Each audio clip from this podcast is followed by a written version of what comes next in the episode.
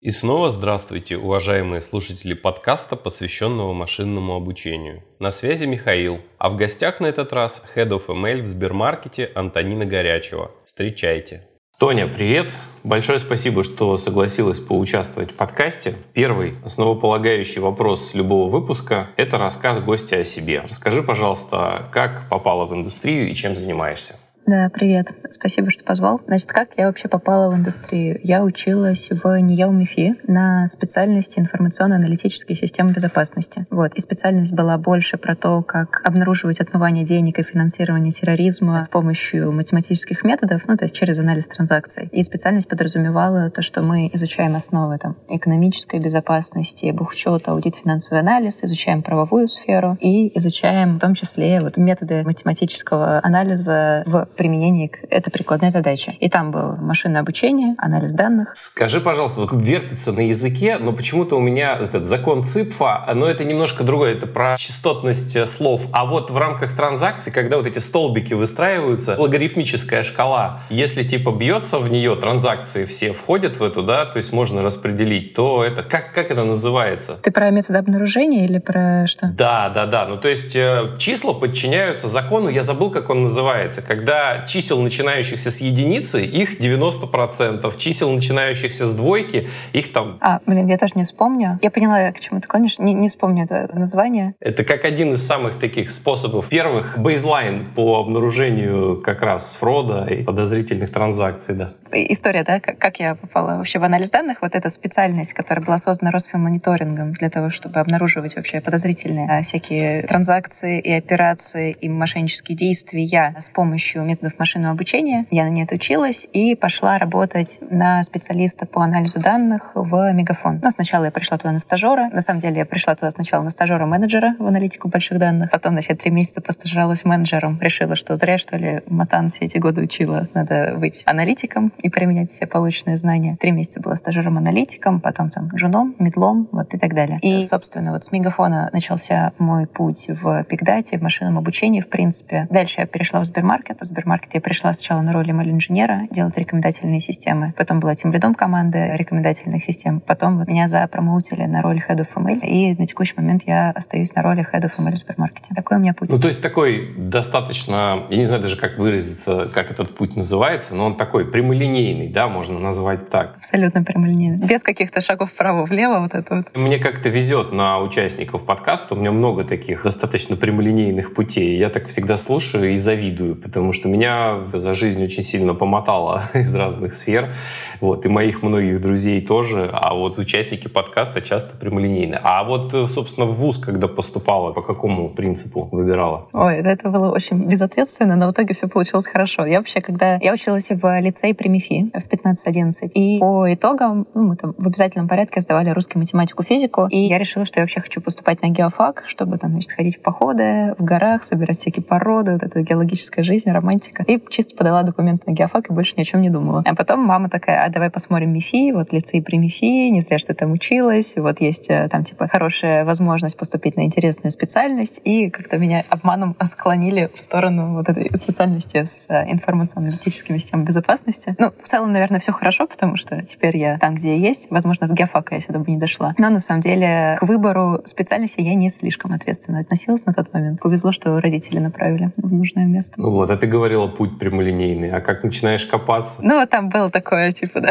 разветвление небольшое. Ну, слушай, так-то я там еще, не знаю, официанткой работала в 11 классе. Это считается, что я не слишком прямолинейно шла до роли of ML? Ну, все, наверное, работали в подобных сферах в 11 классе или там, на первом, втором курсе. Ну, классно. Давай тогда немножко расскажи, чем сейчас занимаешься. Я отвечаю за то, чтобы ML был одним из основных участников каждого бизнес-домена и всех ключевых бизнес-процессов компании для того, чтобы они происходили эффективнее. Есть доказанные примеры, да, что это эффективно. Банально берем маркетинг. Ребята в маркетинге могут запускать какие-то свои акции, берут бюджет и такие, там, всем промокоды. Потом приходим мы и говорим, а если промокоды не всем вот этим вот такие, вот этим вот такие, а тем вообще ничего не отправлять, то денег потратим столько же, а эффективность этих акций, ну, допустим, сколько мы обороты из этого сделаем, будет кратно выше. Рои у этих маркетинговых акций с применением ML повышается. И так повсюду. И вот моя задача — находить в бизнесе такие места, которые можно подвергнуть оптимизации, плюс всю культуру email внутри компании выстраивать, команду нанимать, развивать команду. Ну, в общем, создавать для бизнеса некоторое конкурентное преимущество на рынке как раз за счет того, что мы можем email в него внедрять. Примерно так. Ну, то есть, получается, ты главное по email вот конкретно в этом участке компании, да, в этом подразделении большом достаточно, да? История такая, что мы же как бы дочерняя компания, да, у Сбера. И в рамках вот этой вот дочерней компании я как бы не просто за участок отвечаю, я на самом деле за представление email во всем бизнесе, как бы целиком, во всей компании, от начала до конца. Мы говорим, что есть там другие компании экосистемы, да, к ним я сейчас отношения никакого не имею. Вот. Но если мы говорим конкретно про Сбермаркет, то вот там любой процесс, любая штука с email связана, она так или иначе через меня проходит. Вот. Тут у меня такой вопрос. Вот девушка достаточно молодая, да, а отвечаешь за весь email такой большой компании. И у меня тут возникает два вопроса. То ли специалистов в принципе мало, и поэтому, собственно, такие молодые юные таланты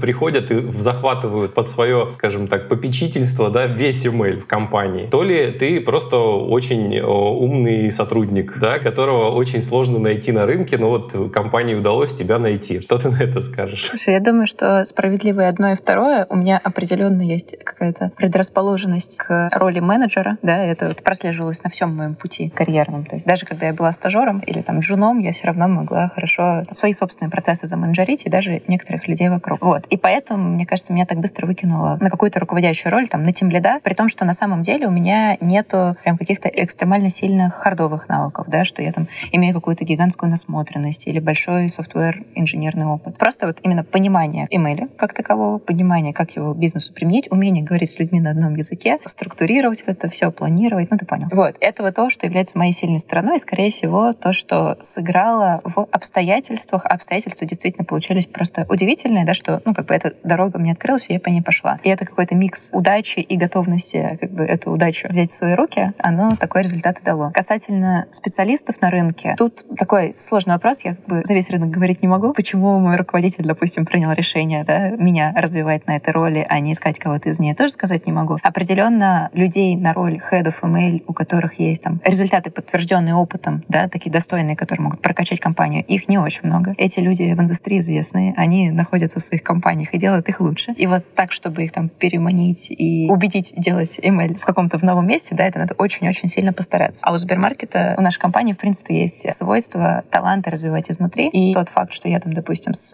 роли линейной позиции доросла до руководящей, я бы сказала, что это не совсем исключение из правил. У нас таких кейсов довольно много. В этом есть свои плюсы-минусы, очевидно, но это вот просто факт такой. Ну, еще говорят, что если тебе удалось переманить сотрудника из другой компании, то кому-то обязательно удастся его переманить из твоей компании, да? Не без этого, но надо понимать, что у всех людей на переход своя мотивация. Кто-то ищет как бы... Есть же еще известный такой факт или миф, ну, скорее факт, да, что внутри компании, допустим, по ЗП сотруднику сложнее расти, чем при переходе да, из компании в компанию, потому что там, понятно, почему так за рынком проще успевать. И это просто одна из стратегий и одна из вещей, на которые человек может ориентироваться. Кому-то интереснее, да, там какой-то личный капитал формировать и вот э, строчки в резюме добавлять, и он там тут год посидел, туда пошел, и постоянно у него грейдап. Кому-то интереснее именно создавать длительно системы, улучшать процессы в одном месте, видеть, как это исторически развивается, и ну что, жизнь вокруг действительно становится лучше, да, я находясь в супермаркете там почти три года, я помню, каким он был три года назад, я вижу, какой он сейчас, я понимаю, что ни тогда не идеальный, ни сейчас не идеальный, но динамика есть, и мне от этого как бы радостно и хочется продолжать э, инвестировать свое время в то, чтобы он становился лучше и лучше. Вот, поэтому, да, если сотрудник переходит, э, ты переманиваешь сотрудника, он к тебе переходит, надо понимать, что у него за мотивация там на самом деле. И если эта мотивация ну, не созидательна, да, это созидательная сила не направлена в сторону компании, то нужно быть осторожнее, конечно, да. Ну, то есть вот ты как главный по email в компании, давай расскажи теперь, пожалуйста, поподробнее, за какие направления конкретно отвечаешь. Точнее, не то чтобы, понятно, основное направление это email, а я имею в виду, на что он подразделяется, да, побьем на части и посмотрим, да. Как мы делаем email? Смотри, у нас есть несколько ключевых направлений, и они все направлены с направлениями бизнеса. Ну, то есть, во-первых, это операция. У нас есть сборщики и курьеры, которые осуществляют весь то, что называется supply, то есть предложение, да, у нас есть supply-demand баланс. Demand — это спрос, это все пользователи, которые приходят. Supply — это предложение, которым мы этот спрос можем обеспечить. Все, что касается там логистики, найма этих людей и так далее. И у нас есть большая ML-команда, которая делает ML для операций. Что это значит? Во-первых, мы там отвечаем за прогнозы заказов по сервису, знать в каждый момент времени, какой спрос будет. Мы делаем модели, связанные с предсказанием оттока, база партнеров, там, сборщиков, курьеров, понимаем, понимать, какая активная база у нас в какой момент времени окажется. Из этого мы понимаем, сколько надо нанять. Найм — это тоже такой процесс, который похож на привлечение клиентов, да, только привлечение курьеров. У тебя есть там разные каналы, ты в них вкладываешь бюджет, тебе приходят лиды, эти лиды как-то обрабатывают, здесь воронка и так далее. Окей, мы определяем, как правильно бюджет распределить по каналам, чтобы найм происходил эффективнее. Люди выходят, мы определяем, в какие точки, в какие часы, в какие дни их вывести, да, чтобы весь спрос обеспечить. Окей, люди вышли, это у нас все про такую долгосрочную эффективность, то есть мы заранее готовимся к тому, чтобы в моменте спрос обеспечить. Когда люди уже вышли, у нас возникают вопросы краткосрочной эффективности, и здесь мы делаем несколько проектов. Во-первых, это проект ETA, это Estimated Time of Arrival, предсказываем время доставки заказа, время сборки, готовки, доставки. И история такая, что, во-первых, это обещание, которое мы даем клиенту. Во-вторых, это информация, которая используется в остальных сервисах Сбермаркета, чтобы понимать, как э, правильно заказы назначать. В-третьих, это история, которая используется там для... Ну, в общем, предсказания этой модели, они растекаются по всем операционным сервисам, да, для того, чтобы логистика осуществлялась корректно. Плюс мы делаем проект, связанный с суржом. Сурж — это реагирование на повышенный спрос. То есть, когда ты понимаешь, что у тебя слишком много пользователей пришло, а мы на всех курьеров да, выдать не сможем, нам нужно как-то этот спрос подавлять, чтобы компании был минимальный ущерб нанесен. А с точки зрения денег, а клиенты, кто уже оставил заказ, они с хорошим качеством да, все-таки эти заказы получили. И вот это вот механики управления этим повышенным спросом, это там ценообразование по доставке, блокировки слотов, закрытие магазинов, еще, еще что-то. Это мы тоже делаем алгоритмически, и там получены очень хорошие бизнес-результаты. То есть, ребята, сейчас этот проект скорее на завершающих этапах пилота, вот, но каждый следующий пилот, который запускали, он показывал прям крутые результаты. Вот, это то, что мы делаем для операций, для операционной платформы. Можно уточнение? Вот ты говоришь, он показывал крутые результаты, а в сравнении с чем? Ну, смотри, у тебя было некоторое количество человек-логистов, допустим, там до 100 человек. И раньше у тебя логистика по плановой доставке осуществлялась человеческими руками. Теперь там требуется ну, там, единицы этих человек, чтобы всю эту логистику обеспечивать. Это во-первых. Во-вторых, у тебя есть побочные эффекты в виде повышения эффективности сервиса. То есть там есть э, метрики, ну, условно, там, cost per order, да, сколько стоимость всего этого добра на, в пересчете на один заказ. Там э, не уверена, что могу называть цифры, да, но мы там получили эффекты на вот этот вот cost per order кратно больше, чем там от других фичей, например, за такой же период, да, от других продуктовых инициатив. Наверное, я вот так отвечу. Угу.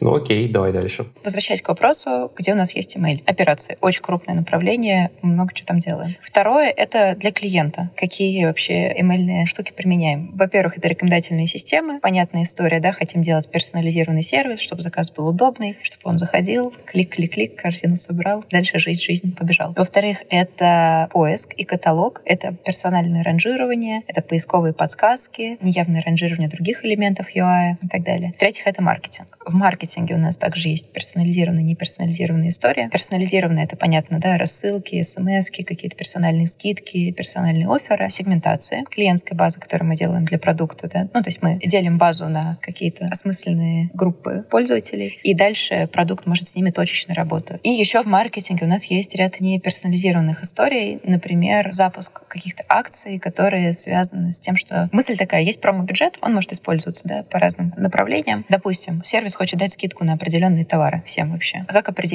на какие товары скидку дать? Задача выбрать товар так, чтобы э, размер скидки был сильно меньше, чем тот boost по продажам, который мы получим. Вот. И с помощью ML мы можем предсказывать эластичность спроса на товар, когда у тебя в зависимости от цены товара у тебя меняется динамика его продаж. Вот ты можешь э, с помощью машинного обучения такие товары идентифицировать, подсказать бизнесу, что вот сюда скидку давайте, а туда вообще бесперспективно. Запускаем акцию, видим там профит. Это клиентское направление, то есть это прексис, поиск и маркетинг. Да, такие три ключевые группы. Потом контент. Что такое контент? В нашем случае это отдел, который обеспечивает подключение всяких вот мерчантов, то есть ритейлеров и ресторанов к нашей платформе. Они нам поставляют какую-то информацию о своих товарах, а мы должны ее оцифровать и на витрину приложения вывести. То есть это карточки товаров, их фотографии, как они по категориям разложены, все-все-все. И когда мы говорим, что поток вот этих вот контентных данных, он все больше и больше, да, потому что там постоянно какие-то обновления ассортимента,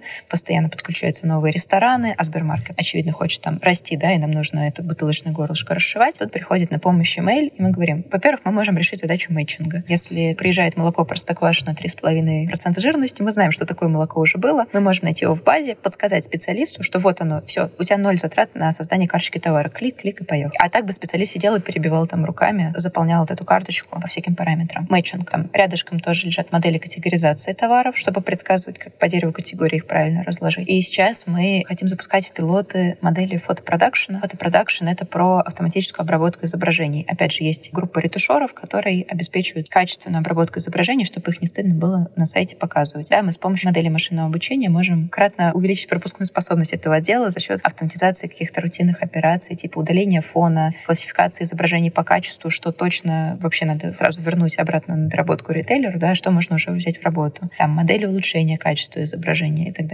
Что касается контента, еще у нас есть одна такая штука, модель, находящаяся на стыке и контента, и клиентской вертикали, называется out of stock. История в чем? Мы же не владеем дарксторами, да, как, допустим, если взять другие бизнес-модели по доставке продуктов, лавку или самокат, у ребят дарксторы, они точно знают ассортимент своих дарксторов, они точно знают, что они могут доставить. Мы доставляем с полок магазинов, и мы никогда на самом деле не знаем, есть товар на полке магазина или нет. Ритейлеры сам не всегда в курсе. Ну, потому что пользователь, покупатель пришел, масло последнее забрал, и как бы все, и до свидания. Пока там стоки обновятся, это еще куча времени должно пройти. И у нас есть модель, которая позволяет как бы предсказывать вероятность того, что товар на полках магазинов закончится в этот момент, и не отображать его на нашем сайте, чтобы, скажем так, не обманывать ожидания пользователя. Да, есть риски, что мы заблокируем что-то, что на самом деле на полках магазина было, но также мы обеспечиваем э, так называемую целостность заказа. В наших заказах будет очень мало отмен того, позиций каких-то, да, которые юзер хотел бы взять, но их нет на самом деле, или замен и так далее. Вот, и вот эта вот модель out of stock, она нам помогает балансировать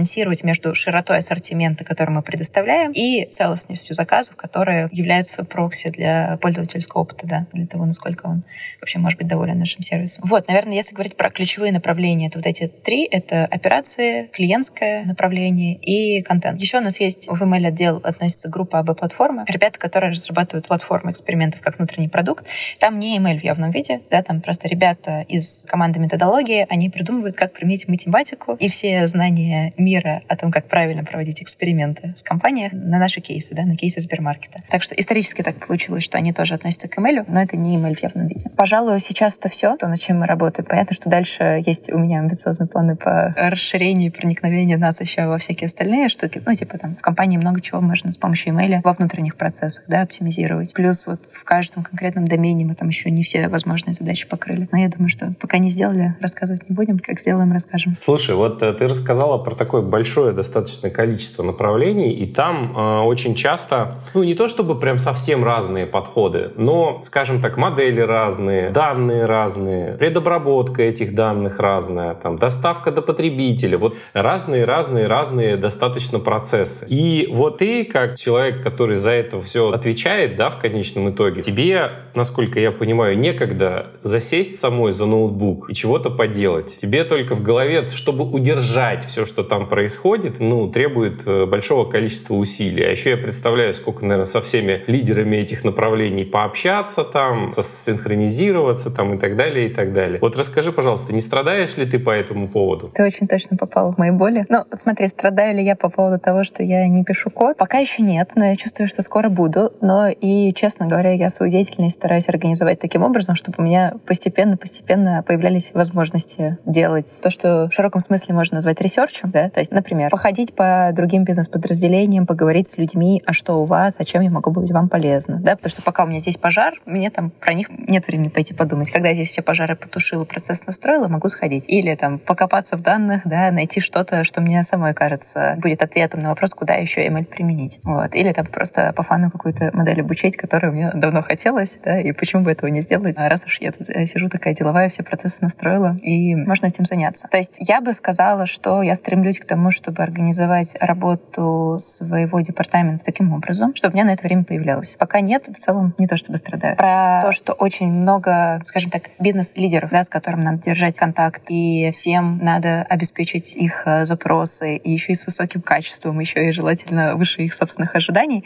это действительно сложно, потому что мне по факту надо держать в голове контекст всего супермаркета. Очевидно, это не всегда получается. Эту задачу я решаю через развитие лидеров внутри своей команды. Я понимаю, что у меня есть ребята, ребята, которые могут полностью какое-то направление на себя забрать, мне про него даже думать не надо. Они пойдут и вот за меня сделают всю работу там. То есть они качественно выстроят коммуникацию, обеспечат, во-первых, все текущие запросы, еще и там вперед посмотрят в будущее, и стратегию напишут и так далее. То есть я как руководитель решаю свои вот эти задачи, возникающие да, по мере роста ответственности через свою команду. Смотри, так как ты сказала, что вот этих вот ML-направлений очень много, ну, это представляется как некий своего рода зоопарк. А зоопарк им же надо как-то управлять. И вот э, инфраструктурно расскажи, пожалуйста, ну, хотя бы так верхнеуровнево, да, как это все у вас устроено? Ну, я бы сказала, что зоопарком, да, можно управлять. Надеюсь, мои ребята не боятся, что мы их сравнили с зоопарком. Я здесь не про ребят, я здесь про модели. Я понимаю про всю сущность происходящего, да. Нет, ну, людей много, процессов много, бизнес разнообразный, еще и инфраструктура там тоже, и данные. Ну, в общем, реально большое разнообразие. Соответственно, про то, как всем этим управлять, да, два пункта процессы и унификация инфраструктуры. У нас есть команда ML-платформы, ну, ребята MLOps, которые строят ML-платформу. Плюс у нас есть ребята от DevOps, которые также отвечают за то, чтобы наша инфраструктура была в порядке, стабильна и так далее. Плюс в Сбермаркете, в принципе, есть команда, которая отвечает за разработку платформенных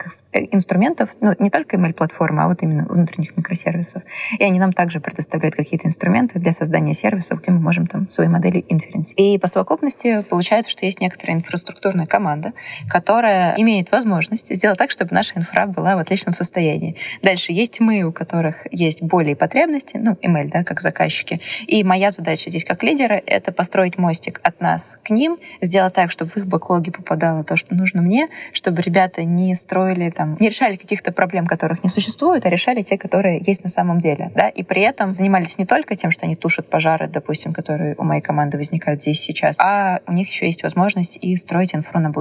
Если говорить про то, как у нас сейчас это вообще все выглядит. Наш продакшн существует в двух форматах — офлайн и онлайн предсказания. Онлайн — это, понятно, микросервис, в котором модель крутится, туда приходит запрос, ну, допустим, система рекомендаций, да. Пользователь заходит на сайт, открывает страницу, мы должны ему там какие-то рекомендации отрисовать. В сервис летит запрос, модель делает предсказание, выплевывает запрос, э, на сайте все отображается. Если мы говорим про, допустим, прогноз заказов по всему супермаркету, очевидно, что раз в сутки его достаточно рассчитывать, да, нам тут онлайновость э, никакая не требуется. Значит, это Airflow, э, в котором у нас запускаются регулярные процессы. Вот, соответственно, все работает поверх Kubernetes про то, как э, Airflow поженить с Kubernetes. У нас это как раз команда DevOps нам помогает и отвечает. Ну, сервисы тоже, да, сервисы, соответственно, работают в Кубере, плюс инструменты для разработки сервисов нам предоставляют платформенные команды. То есть э, у нас нет такого, что каждый садится и как в первый раз начинает придумывать, а как же мне свою модель в прод вытащить. Есть инструменты. Вот. А команда MLOps, которая не просто за платформу отвечает, а вот именно за ту часть, которая ML-платформа, они нам помогают вообще по всем фронтам, они нам помогают подготовить там шаблон ML-проекта, да, чтобы все проекты унифицированно разрабатывались. К этому шаблону можно там привязать э, историю с мониторингом за моделями, да, чтобы опять не каждая команда своими собственными способами решала, а что же она будет трекать, а что она трекать не будет, да, какие метрики, а чтобы это все было унифицировано по всему департаменту. А там шаблон ML-проекта позволяет унифицированно писать ETL там, для подготовки фичей. Ну, версионирование какое-то же. Да, да, да, и это тоже. Унифицированный подход к написанию дагов в Airflow, да, соответственно, чтобы человек, если он вдруг переходит из команды в команду, команду, а у нас есть такая практика, что люди там, ну, раз в какой-то период им старые задачки немножко надоедают, хотят себя в новой предметной области попробовать, просто переходят в другую команду. Чтобы эти переходы более плавные были, да, чтобы не приходилось прям с нуля въезжать, как будто ты в новую компанию перешел и так далее. Вот, соответственно, ребята из ML-платформы помогают нам с внедрением вот каких-то штук, которые непосредственно в процессах разработки нам все унифицируют. Там Model Serving, Model Registry, Feature Store пока такая опасная тема для рассуждения, потому что, ну, потому что мы много раз сделали подход к тому, чтобы его разработать. Пока прям готов, готового решения в проде нет. Мы делаем еще один подход, поэтому, наверное, не готовы пока про это говорить. Вот. Шаблон ML проекта, DBT для ETL и для создания какого-то data lake а, в смысле наполнения его фичами. Не просто данными, а вот именно фичи-таблицами.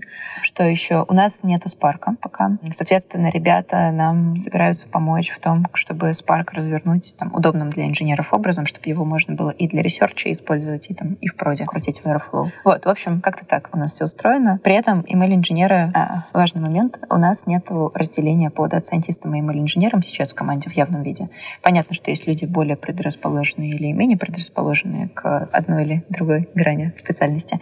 Но, грубо говоря, все такие универсальные солдаты и research делают, и потребности с бизнеса собирают, и модель пилят, и в прод ее сами катят, и поддерживают в проде. Ну, там понятно, что вместе с командой разработки, но тем не менее, и дальше улучшают. И вот весь жизненный цикл модели, он как бы лежит в зоне ответственности ML-инженера. Поэтому в силу вот этой вот универсальности, наверное, нам гораздо проще находить язык с ребятами из платформы, да, потому что мы можем сформулировать наш запрос, нашу хотелку на их языке и как бы сократить время для принятия решения, для создания какой-то технологии за счет как бы, проактивности с нашей стороны по этому поводу. Ответила ли я на твой вопрос? Вполне. Но у меня следующий уже созрел. Вот ты рассказала про такой условный pipeline рабочий, да, в котором у вас это дело все происходит. У меня даже два вопроса, но я начну с первого. Первый вопрос. Вот у тебя, не знаю, у тебя ли или у кого-то из stakeholder ов там появилась какая-то идея что-то попробовать. То есть того, чего у вас еще нет. Естественно, вам сначала нужно провести research, какое-то исследование там и так далее, и так далее. Вот расскажи, пожалуйста, pipeline некой идеи от ее зарождения до доведения до production а и использования, собственно, в production е. Предположим, что идея успешная оказалась, которую мы не откинули, как 95% остальных идей. Соответственно, вот повезло с идеей, что с ней делаем? Ну смотри, если у нас уже есть команда, которая занимается ML в данном направлении, ну, допустим, в RecSys е, да, появилась у кого-то гениальная идея, он ее несет напрямую team lead у RecSys а, и team lead RecSys а делает так, чтобы проверить, она вообще рабочая, не рабочая. Если мы говорим про старт какого-то кардинально нового направления, тут есть два пути. У нас есть такая, скажем, передавание картошки от команде к команде, кто на этот раз делает этот ad hoc, ну, потому что там все-таки, как бы мне не хотелось, да, чтобы все своим направлением занимались, все равно влетают там запросы, которые бизнесу важны, нужно их как-то обеспечить, но это оно ничье, как бы. И я вот такая, окей, сегодня ты, завтра ты, там, послезавтра твой сосед. Вот, если мы говорим про, допустим, ну, возьмем маркетинг, да, родилась какая-то новая идея. Продукт приносит ее в команду team lead у, или у team lead а родилась идея, он сам выделяет время на research внутри команды. Делается какой-то подход к исследованию вообще гипотезы, есть ли подтверждение этой гипотезы на данных, а есть ли, э, ну, это что касается, да, research а как бы внутри компании. Идем, спрашиваем у коллег из соседних сервисов, а вы там типа таким занимались или не занимались, а работает нет. Читаем, что в интернете пишут по этому поводу. Из всего этого собираем какое-то... А, еще можем там какие-то brainstorm ы, да, внутри команды провести, чтобы оценить коллективным разумом, насколько вообще гипотеза перспективна. Дальше принимается решение, что да, есть смысл попробовать, нет, смысла нет. Если смысл попробовать есть, составляется какой-то план более детального исследования, да, там какие модели, какие подходы, какие данные, какие гипотезы более глубоко проверяем, чтобы создать вот то, что можно будет назвать первым работающим решением, да, условно MVP, которое в поедет. Дальше внутри команды как бы лид организует деятельность по этому ресёрчу.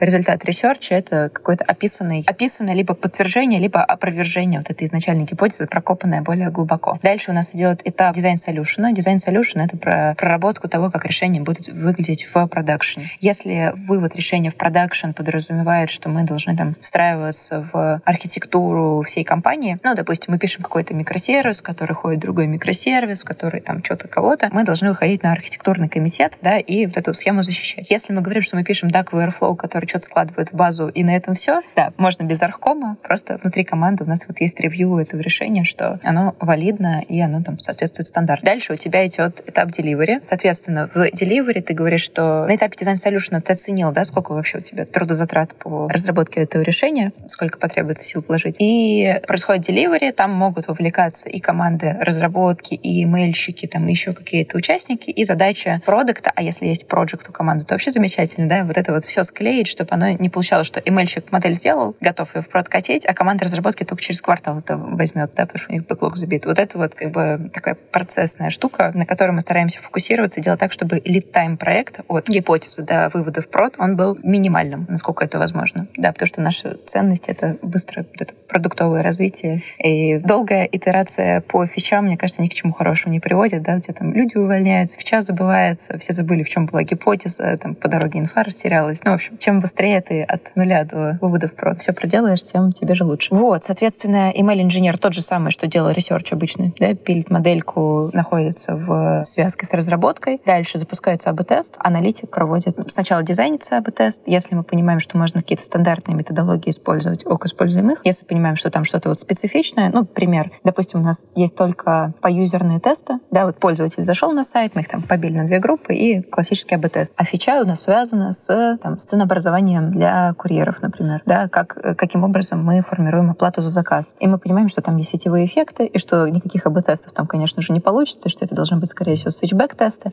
И мы идем к команде методологии, она нам помогает это все придумать, как методологически грамотно фичу протестить, как это разработать, делаем, запускаем, там, эффекты оцениваем, потом в продкатим. Примерно так выглядит пайплайн. Так, очень, очень поверхностно. Понятно, что там на каждом этапе есть какие-то свои приколы. Бывает, что задача там с design solution обратно на research, или там что с delivery обратно на дизайн solution. Ну, это не очень правильные кейсы, но понятно, что ничто не идеально. Вот. Наверное, у нас нету какого-то сейчас строгой полиции, которая проверяет, что мы начинаем делать email-проект, и что реально надо его делать. Ну, в смысле, там, знаешь, какой-то AI-комитет, который бы не пропускал вообще ни одну маломальски невалидную гипотезу. Да? То есть в командах довольно большая свобода, и это приводит к тому, что они могут проверять широкий спектр гипотез, но при этом некоторые из них могут быть, скажем так, ну, не супер успешны, и мы это поймем там на этапе там, дизайн solution, например. Ну, в идеале на этапе discovery, когда discovery окончится, но может так получиться, что какая-то фича доедет до прода, а потом в итоге серая. Вот, мы просто стараемся минимизировать такие, число таких кейсов за счет задавания друг другу вопросов в правильные моменты времени касательно разных этапов разработки. Наверное, такой ответ. Ну вот смотри, есть такое выражение расхожее. Гладко было на бумаге, но забыли про овраги. Собственно, ты рассказываешь, как устроен некий процесс, который кажется тебе в голове, было бы хорошо, чтобы он так шел всегда, да? Но на самом деле, на самом деле, я прекрасно понимаю, что любая работа, связанная не только там, с тем, что мы уже всегда делали и знаем, как делать, даже там бывают какие-то косяки, но любая новая работа, которую ты еще не знаешь, как делать, она невозможно предсказать, предугадать все. Вот расскажи, пожалуйста, про вот всякие какие-нибудь такие истории, связанные как раз со сложностью натягивания своего идеального видения на реальный мир. У меня таких очень-очень много. Ну смотри, у меня есть история, с которой я даже на нашем внутреннем этапе выступала про неуспех с проектом персонального аранжирования каталога, но этот проект был два года назад, да, и понятно, что процессы тогда в компании были гораздо менее зрелые. Вот, ну, в общем, я там в этом докладе очень хорошо отрефлексировала, что пошло не так. Если коротко, было очень все плохо продумано с точки зрения раси матрицы. Ну, это вот ответственный за проект, да, R — это responsible, A — accountable, I — informed, и C — это consult. Соответственно, соответственно, там у проекта почему-то я оказалась был как email team lead, а вообще это должен был быть продукт, который за фичу отвечает. Не было ресурсов разработки, мы их там что-то ходили, выпрашивали. В конце проекта он так затянулся, что вообще все забыли, зачем он делается. Ну, в общем, там все, что могло пойти не по плану, оно пошло не по плану, и для меня это был, наверное, такой первый опыт тотального провала. Теперь мне есть к чему обращаться, и каждый раз, когда я смотрю, что что-то идет не так, я такая, так, а не похоже ли это на вот тот самый проект с персональным каталогом, где все было в хаосе? Если говорить про текущие провалы, которые могут... Подожди, ну ты сказала как бы по верхам, а давай конкретики, накинь, накинь мясо. Хорошо, хорошо. Ну, я просто сделала отсылку к докладу, могу накинуть мясо. Опять же, два половиной, чуть больше год назад, когда я пришла в Сбермаркет, я пришла в команду рекомендательных систем. На тот момент рекомендательные системы создавались, скажем так, при поддержке команды рекламной платформы, потому что им надо было где-то размещать рекламу свою, да, ну, промоутировать позиции. Они такие, давайте сделаем рекомендации как инструмент, чтобы запихивать туда рекламу и так далее. И проект персональное ранжирование каталога точно так же. Они такие, а давайте, раньше каталог был прибит гвоздями, то есть у тебя каждый товар железно на своей позиции, и вообще ты как бы ничего там не можешь поменять местами, не добавить в эту выдачу, ничего. Ну, там прямо сложно было. Вот, они такие, давайте напишем такие инструменты, которые позволят каталог, во-первых, гибко ранжировать персонально, юзеры станут больше им пользоваться, потому что там наверху, ну, удобно, да, наверху любимые товары, все такое. А во-вторых, чтобы туда можно было рекламные какие-то позиции встраивать и вот таким образом решить две задачи. То есть инициатива шла от команды рекламы. Потом задача это приземлилась к нам как э, к email-команде рекомендаций. Хотя это ну, не рекомендации, да, ранжирование каталога. Вообще немножко другая степь. На тот момент технический Сбермаркет был организован таким образом, что невозможно, а, как сказать, короче, невозможно было решить задачу правильно, можно было решить задачу некоторым образом, там, поставить прокси-сервис между Solar и... Ну, Solar — это типа поисковый движок, да, у тебя есть монолит, а есть поисковый движок. Условно, монолит делает запрос в поисковый движок, он выдает каталожную выдачу, и монолит отдает пользователю эту выдачу. Решили вставить проксю между монолитом и Solar, которая перехватывает эту выдачу, что-то там с ней делает и отдает монолит. Дальше, когда мы говорили, что как это будет с точки зрения внедрения ML HTML выглядеть, мы решили, что будем насчитывать предварительно отранжированные каталожные выдачи в Airflow, складывать их в Redis, чтобы тот, та прокся между монолитом и поисковым движком ходила в Redis, забирал правильно персональное ранжирование, что-то там подмешивал и так далее. Очевидно, что там объемы данных были катастрофические, ну, очень много магазинов, в них очень много категорий, в них очень много товаров. И еще, если мы говорим про персональное ранжирование, ты же к пользователю еще должен привязать, да, умножай на количество юзеров. Redis просто взорвался чутка по этому поводу. Плюс у нас там мы много настрадались тем, как это бачами в Airflow организовать, да, там тебе же надо фичи приджойнить, чтобы это все отранжировать, тра-та-та. Очень много итераций было по разработке конкретно этого ML решения. Да? Но почему пошли через э, офлайн? Потому что в онлайн тогда ну, не было возможности ML затаскивать. Ну, никак. Сейчас она есть, и сейчас мы делаем нормально, а тогда никак. Потом там, это что касается технической стороны вопроса, было выбрано не очень правильное решение, возможное на тот момент, но вообще нас оно не привело ни к какому успеху. С точки зрения бизнеса, то есть был вот этот заказчик от рекламной платформы, девочка продукт, потом она ушла, потом там в целом начала команда пересобираться, да, был продукт директор рекламы, там он уже перешел в другой домен, там пока выходил новый, в общем, какие-то вот эти вот пертурбации, и мы тем временем там сидим, что-то разрабатываем, у нас не получается, нас никто не пушит, потому что там все своими делами занимаются, да, то есть по факту мы делаем фичу без прямого наблюдения за нами, за основным заказчиком и без прямого его интереса. И когда нам нужно уже ее внедрять в прод, мы понимаем, что у нас нет никакой на это поддержки, да, со стороны вот этого основного заказчика, и мне, как тем лиду команды рекомендации, я просто один из исполнителей, да, мне просто вот именно персональное ранжирование надо было сделать, и все. Не, я не отвечаю за всю фичу, как бы, как она будет внедрена в супермаркет. Мне надо было ходить и там договариваться с фронтовой разработкой, с бэкэнд разработкой, там, с аналитикой, еще с кем-то, чтобы это вообще случилось. И, наверное, факап — это действительно, что непонятно было, как ответственность. Никто не проговорил в явном виде, как должна распределяться ответственность. Она просто как-то органически распределилась, не самым оптимальным образом. То решение, которое мы тащили, оно нам досталось по наследству, мы не слишком над ним задумались, и мы его там тащили по инерции. Это было не очень осознанно, да, и не самым эффективным способом. Да, ну и в принципе, что заказчик потерялся, и когда ты делаешь для того непонятно для кого, это в принципе уже да, возник, вызывает очень много вопросов. А в итоге мы там дотащили это до АБ-теста. Если говорить про сроки, мы начали делать типа в июне, а АБ-тест случился в декабре. Чтобы ты понимал, что к сентябрю у нас уже все было готово, и мы просто много-много итераций делали, чтобы попробовать запустить это АБ-тест. Опять все шло не так, но это уже нюансы того, как АБ-платформа была реализована. Э, запустили этот АБ-тест, он показал смешанные результаты, типа что-то зеленое, что-то красное. Мы там хотели на вторую итерацию идти. Ну, слава богу, в команду персонального ранжирования поиска каталога вышел лидер, сказал, так, теперь это мое, забрал себе, поставил на стоп, переписал там всю систему так, чтобы можно было это реализовать нормально. Через год пришел, сделал этот проект уже как бы по-человечески, в гораздо более адекватные сроки. Ну и вот он сейчас там работает, да, то есть у тебя есть персональное ранжирование каталожной выдачи без вот сомнительных каких-то технических решений. Вот, это если по деталям, что пошло не так в том проекте. Вот. Но опять, есть доклад, там прям подробно. Хотя, наверное, я сейчас подробно рассказала. В общем, там то же самое, только другими словами. Вообще, в целом вопрос, если про другие факапы, типовые, что сейчас да, в этом процессе идет не так? Первое, не во всех ML-командах у нас есть близко команда разработки, которая готова помогать с затаскиванием в прод.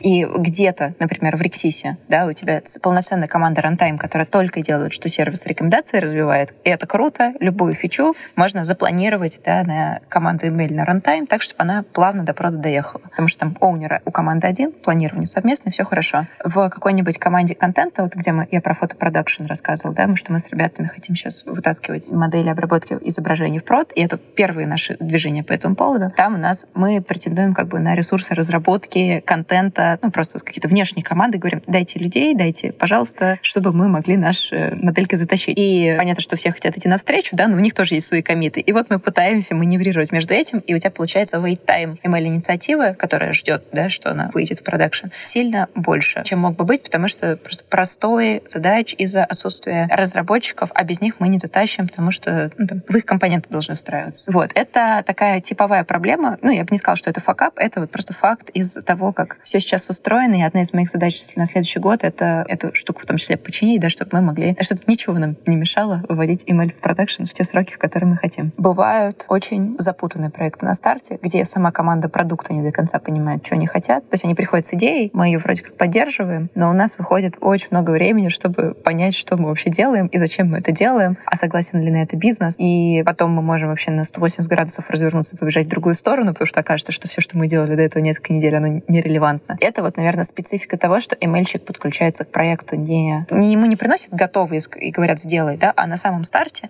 он полноценно полноценный участник э, создания вот, фичи вместе с продуктом, да, генерация идей, планирование работ, оценка, что там вообще можно сделать и так далее. Ну и тут, наверное, идея в том, что ресурсы ML-инженеров не всегда тратятся на то, что они разрабатывают ML-модели, а вот на какие-то метания и поиск вообще в изначальной постановке задач. Пора делать AI-менеджера, который будет оптимизировать эти процессы. И да, и нет. Это вообще тема для отдельного разговора. Ну, в общем, тема для отдельного разговора. Ну, затронь. Нет, хорошо, если AI-менеджер э, будет настолько интеллектуален, чтобы решить те проблемы, с которыми обычные менеджеры не справляются. Но мне кажется, что сейчас системы на той стадии развития, когда тебе нужно очень хорошо ей поставить задачу, чтобы она эту задачу хорошо решила. А раз мы сами себе поставить хорошо задачу не можем, то как бы, система-то как в ней разберется. Ой, рискуешь, придут за тобой потом. Ну, мое абсолютно не экспертное, субъективное мнение по этому поводу. Я имею в виду системы потом за тобой придут. А, системы. Я же говорю, на текущем этапе развития. Правильно? Я не отрицаю того, что там, типа, через полгода выйдет GPT-5, которая сама себе задачу поставит и, значит, и решение найдет еще и в прод внедрить. Ну, тут поживем увидим. Скажи, пожалуйста, кого на работу хочешь взять? По жизни? Ну вот вообще, вот я имею в виду с точки зрения вот идеального специалиста, которого тебе бы хотелось взять, и кого, в принципе, ты готова была бы взять, там, условного джуна, но с какими-то характеристиками. Вот послушал нас с тобой человек, человек и захотел к тебе в команду. Я вот на самом деле был бы помоложе, может, тоже попросился бы. И очень интересно рассказываешь, есть чему поучиться наверняка там. Ну вот и, соответственно, кто-то захотел к тебе в команду. Кого возьмешь? Ну смотри, я как нанимающий менеджер смотрю на следующие штуки. Для меня супер важны софты и то, что называется cultural fit, cultural match. У меня были в команде ребята, которые были там гении по хардам, прям вообще я их поэтому брала, это давай к нам, нам твоя экспертиза очень нужна. Но когда ты не можешь с ним найти общий язык, или он с бизнесом найти общий язык не может. И он вроде как бы делает все как надо, но вот не вписывается, да, он не в процесс, ни во что. Очень сложно, и потом этот человек сам принимает решение уйти, потому что ну, не совпали, да, ожидания и реальность. И я сейчас понимаю, насколько это важно, и, может быть, даже важнее, чем какие-то... Ладно, может быть, не важнее, чем знать метрики бинарной классификации, но важнее, чем навыки работы с Airflow, потому что с Airflow он придет и прям здесь на ходу обучится, да, у нас огромная компетенция в команде по этому поводу, супер открытые коллеги все расскажут, всем помогут. Airflow вообще, как мы не спрашиваем на собесах, можете не готовиться к вопросам по этому поводу. Может, кто-то и спрашивает, но в основном нет. А софты и вот это вот то, что является мотивацией человека, да, для меня важно. Возвращаясь, помнишь, к вопросу про если переманить хеда email из компании в компанию, задержится ли он там на подольше. Если и с специалистом то же самое, да, если он к тебе приходит, но его запрос на поделать что-нибудь прикольное, а потом уйти на X2 к соседу, ну, пусть сразу идет на X2 к соседу, зачем им вот этот промежуточный промежуточный шаг, мы тратим время на найм, на онбординг, на прокачку, вкладываем ресурсы, а потом он уходит. Понятно, что рано или поздно все уходят, да, и это как бы нормальный цикл жизни специалистов компании, но вопрос в том, что если это твое изначальное намерение, ну, ты как бы тратишь наше время. Если твое изначальное намерение, скажем так, я всегда смотрю на то, насколько человек ориентирован на результат, да, то есть если его интерес заключается в том, чтобы качаться в имейле и просто пробовать всякое разное, изучать всякое разное, это, конечно, хорошо, но мне этого недостаточно. Если вы интерес в том, чтобы применять свои знания на пользу бизнесу и видеть результаты своей работы ну, вот на цифрах, на метриках да, в проде, вот это для меня важно, потому что я понимаю, что такой человек как бы не будет делать ресерчи ради ресерчей, рефакторинги ради рефакторингов. У него все время будет вот эта путеводная звезда, которая на самом деле связана с общим успехом компании. И такие люди, они, как правило, гораздо более вовлеченные в процессы, они гораздо более неравнодушны с точки зрения того, того, какие подходы они пробуют, какие результаты получают, да, то есть они как бы не делают это на отвали, они делают это с, ну, с неравнодушием. Такие люди дольше задерживаются в компании, потому что они могут переходить из команды в команду, да, потому что они, им важен не сам факт ухода там куда-то во внешний мир, а применить свои навыки вот в разных обстоятельствах, да, и рас, раскачать свою насмотренность, ну, и так далее. Да и, в принципе, у нас просто общий вайб команды таков, что все... Никто не любит делать работу просто так, никто не любит... Ну, в стол, в смысле. Никто настроен работать там, типа, с 9 до 6 закрыл ноут и пошел. Это нормальная ситуация, я не осуждаю людей, которые э, с 9 до 6, и скорее про включенность человека в, и неравнодушность его к тому, что происходит внутри компании. Вот. Вот это вот, если это получается на собесах идентифицировать, да, если я чувствую в человеке такую мотивацию, я более склонна его брать, нежели специалиста, который, типа, супер крут технически, у него огромный опыт, но у него нет желания наносить непоправимую пользу этому миру. А скажи, пожалуйста, а как ты определяешь таких людей? Это какой-то интуитивный субъективное ощущение из опыта, да, или ты все-таки смотришь какие-то метрики там, условно. Ты АБ-тестирование кандидатов проводишь и смотришь, кто как реагирует. АБ-тестирования прям нет, наверное, интуиция — это определенно, да, понятно, что подводит, понятно, что не, давай так, не сто процентов у нас а, идеальный найм, бывают ошибки. Я бы сказала, что есть еще ряд вопросов, которые я их, ну, задаю кандидату, и по тому, как он рассуждает, я могу примерно понять, туда или не туда. Ну, типа, ничего в них секретного нет, да, это расскажи про свои результаты на прошлой работе, там, как они достигались, а какие цели стояли, а что по ним удалось достигнуть.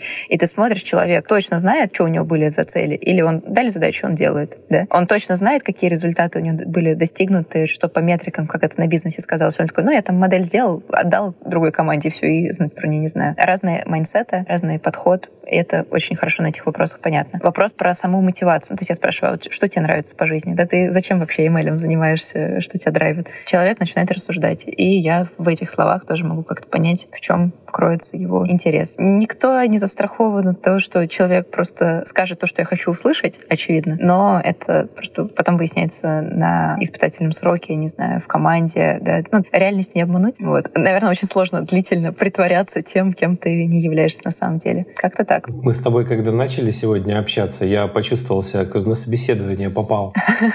Как интуиция говорит, возьмешь к себе? Слушай, ну, э, мне понравилось с тобой разговаривать. Да, ты такой живой, э, слышащий, задающий вопросы. И, короче, знаешь, вот это вот ощущение, когда ты говоришь с человеком, и ты как будто не можешь до него достучаться, вот бывает.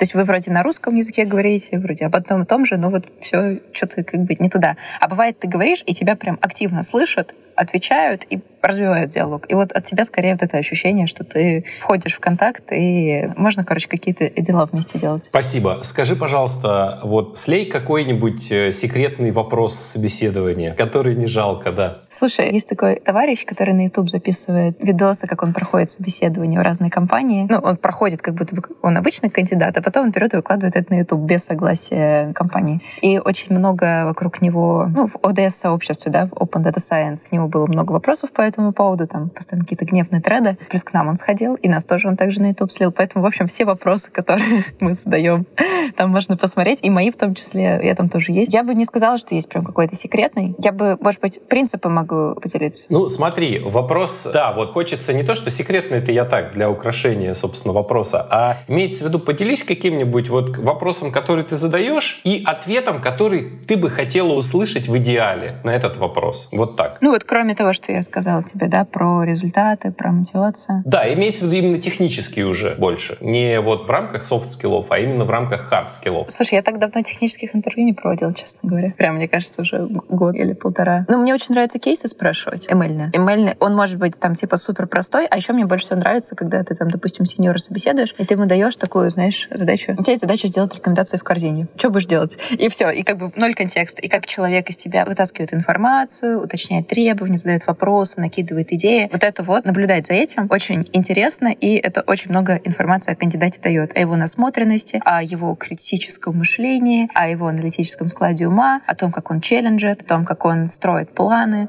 да, продумывает все варианты развития событий. Вот это вот мне, наверное, больше всего нравится. Такое, что, типа, ну, не знаю, спрашивать, чем Бустинка от Random Forest отличается. Ну, не знаю. У нас был очень долго у супермаркета любимый вопрос. Это bias variance трейдов. Расскажи, что это такое. Вот. Но он уже баяном стал в какой-то момент. Мне кажется, весь рынок знал ответ на этот вопрос, поэтому мы перестали его спрашивать. Вот. Ну, а, наверное, то, что касается ML-систем дизайна, мне и самой такие собеседования нравится проходить, да, и смотреть, насколько я вообще как ML-архитектор могу мыслить, и у кандидата спрашивать. Угу. Вот в рамках ML system design'а, да, там не столько ML больше, а сколько вот этот вообще весь бэкэнд, и DevOps и MLOps. То есть, вот. Да, да, да, да, конечно. Потому что ML мы отдельно на ML собесе спрашиваем про подходы, как они внутри устроены, метрики и так далее. А ML system design это про, на самом деле, как ты от постановки задачи доходишь до решения в продакшене. Первое, тебе задачу вбросили, ты такой, а зачем мы это вообще делаем? Кому это надо? Ну, выясняешь, кому это от бизнеса надо, какую они проблему этим решают, а так ли надо решать эту проблему или варианты получше дальше есть, а какие побочные еще проблемы эти могут решиться, а какие там ограничения на входе. Вот ты весь входной контекст считываешь. Потом ты такой, окей, имея вот это вот, задаем вопрос, как это перевести да, в математическую постановку задачи и в, ну, скажем так, в язык данных. Хватает данных или не хватает, чтобы задачу решить так, как мы хотим. Окей, выбрал подход. Ну, подходы обычно это самое простое, что только можно в этом всем сделать. Допустим, ты запроектировал решение, дальше кусочек про то, как ты это будешь. Обычно, мне кажется, на system design'е не хватает времени, чтобы описать все возможные варианты решения задачи ML. Ты там какой ты выбираешь, такой, пока это зафиксировали, дальше поехали. Потом час интервью уже заканчивается к тому моменту. А как в продакшн выводить? Да, это про архитектуру уже системы, насколько человек знаком с бэкэндом. Потом про как мониторить перформанс модели, как дизайн эксперимента подготовить, как его провести корректно. Да, ты смотришь на то, насколько человек вообще имеет опыт работы с экспериментированием. И АБ-тесты, и свитчбэк-тесты, и вообще, в принципе, какие бывают этапы. А в каких случаях нам АБ-тесты не надо проводить? Бывают и такие кейсы. И даже если человек не знает ответов на эти вопросы заранее, ты ну, наводящими, да, как его наталкиваешь и смотришь, как он рассуждает. В общем, это про комплексный взгляд на email как часть бизнеса. Поделись, пожалуйста, какими-то интересными для тебя источниками информации, из которых ты черпаешь вдохновение, может быть, новые знания и так далее. Очень давно не черпала прям кардинально новых знаний большими порциями. Ну, типа, то, что называется, курсы попроходить. Очень хочется. У меня уже там накопилась э, вот такая вот пачка.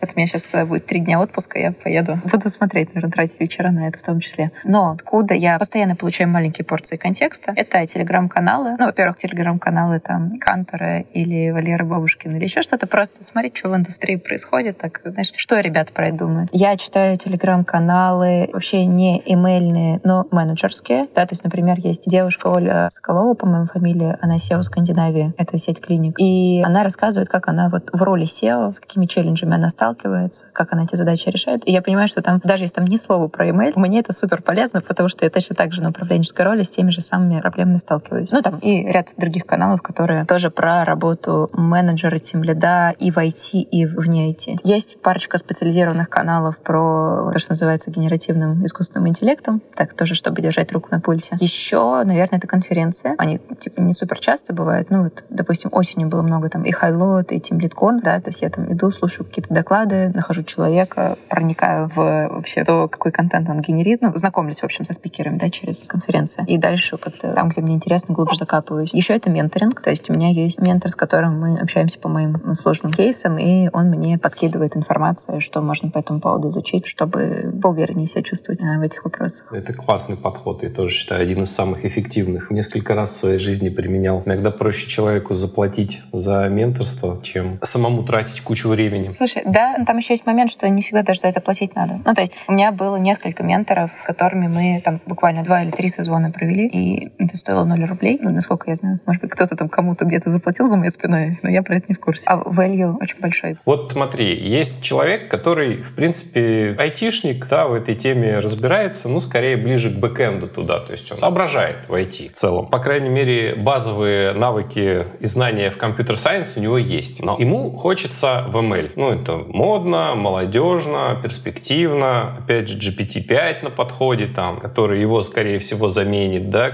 страшно же, надо поближе быть тому, что тебя может заменить. Может, оно тебя с собой возьмет. Собственно, посоветуй какой-нибудь один источник информации, который человеку задаст правильный контекст в ML. Какой-то вот один самый важный. Вот встречалось тебе такое? Вот я, например, если вот всю мою жизнь разложить, как вот она менялась, да, на нее влияли какие-то источники информации очень часто. И я, в принципе, могу выделить несколько, некоторое количество, которое вот прям говорю, что да, это было вот в нужное время в нужном месте и стало такой поворотной информационной точкой. Вот есть у тебя что-то такое, что ты могла бы посоветовать? Ты имеешь в виду именно канал, пуш источник информации, который тебе присылает, наполняет твою голову контекстом, и потом внезапно ты обнаруживаешься новым человеком. Или где ты сам ходишь. Вот типа того, да. У меня это чаще всего это книги. То есть я в какой-то момент, ну, может быть, это общение было с человеком, он посоветовал книгу, там, может быть, череда была историй. Но вот некий, который вот как вот образ, да, в голове, ты потом начинаешь вспоминать, вспыхивает не вся череда событий, а вспыхивает какой-то конкретный образ, который на тебя повлиял. У меня, например, это часто книги. Вот и было что-то у тебя такое, вот, что вот как бы понятно, что мы не можем свой опыт переложить стопроцентно на кого-то другого. Но человек, который добился какого-то успеха в области, он определенно имеет определенное право, да, собственно, советовать что-то. Вот ты очень интересно, какой бы источник посоветовала ты? Именно email. Ну вот смотри, чтобы задать вот контекст вот этот правильный, именно вот в рамках вот машинного обучения, искусственного интеллекта там и так далее. Потому что источников же сейчас на волне хайпа, ты же сама понимаешь, да, их очень много и очень много очень не очень источников. Ну вот, возможно, тебе попадалось что-то такое, что ты прям вот, да, это оно. Ну, вопрос про базовый уровень подготовки человека, да, потому что у меня, вот, допустим, есть один канал про генеративный искусственный интеллект, сейчас скажу, как он называется, канал, который ведет Игорь, фамилия, насколько я помню, Котенков. Вот это такой очень уважаемый специалист в ML-индустрии. И он очень качественно делает обзор на все события, которые сейчас происходят, связанные с, ну, с генеративным искусственным интеллектом, про новые GPT, про то, что там Google сделал, про Midjourney, про вообще какие ресерчи выходят, да, какие новостные, в новостном поле появляются события, связывает между собой, как-то интерпретирует факты, обсуждает с читателями. И если у меня, допустим, нету ни времени, ни возможности самой все это пространство интернета сканировать, для меня супер круто, что он может давать такие выжимки. Я доверяю его профессионализму и в чем-то его мнению. Да, понятно, что критическое мышление никто не отменял, но он как бы всем своим видом дает понять, что говорит один YouTube автор, типа выводы делайте сами,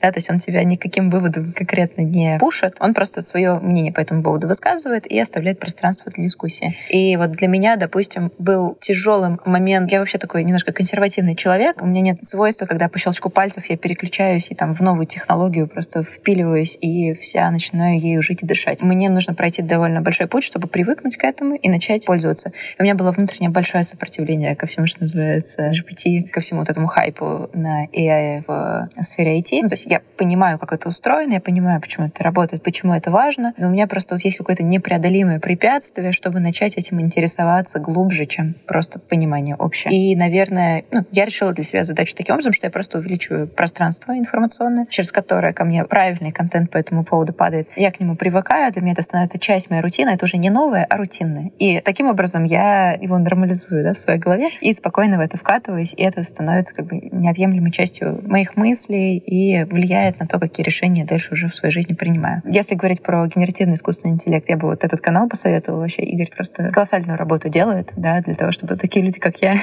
держали руку на пульсе и не теряли контекст. В остальном, наверное, это должен быть действительно какой-то источник, который постоянно тебе инфу подкидывает. То есть, наверное, одна книга не решает проблему. Ну, смотри, что за книга, но меня бы, наверное, не решила, если у меня изначально было внутреннее сопротивление большое. А постоянное погружение тебя в эту среду мыслями, да, ты там сидишь за обедом, прочитал пост, ага, снова об этом подумал. Завтра с коллегами обсудил этот пост, ага, снова об этом подумал и так далее. Вот эти вот микрошаги, они делают, на самом деле, большую трансформацию в тебе как в человеке, и в тебе появляется и решимость к новым свершениям, а может быть, кардинально деятельность поменять, может быть, внутри своей деятельности новое направление. То есть вот я не верю в одну большую трансформацию, я верю в много маленьких трансформаций, которые происходят у нас каждый день, но они направлены, и через какое-то время ты обнаруживаешь себя новым человеком. Слушай, отличный ответ, мне понравилось, спасибо большое. И заодно порекламируем хороший канал. Ну, вот я думаю, автор нам благодарен, да. Подкаст позовем, наверное, тоже. Я ж знаю, я сам подписан на этот канал, то есть я давно у меня в планах есть позвать. Это, наверное, будет,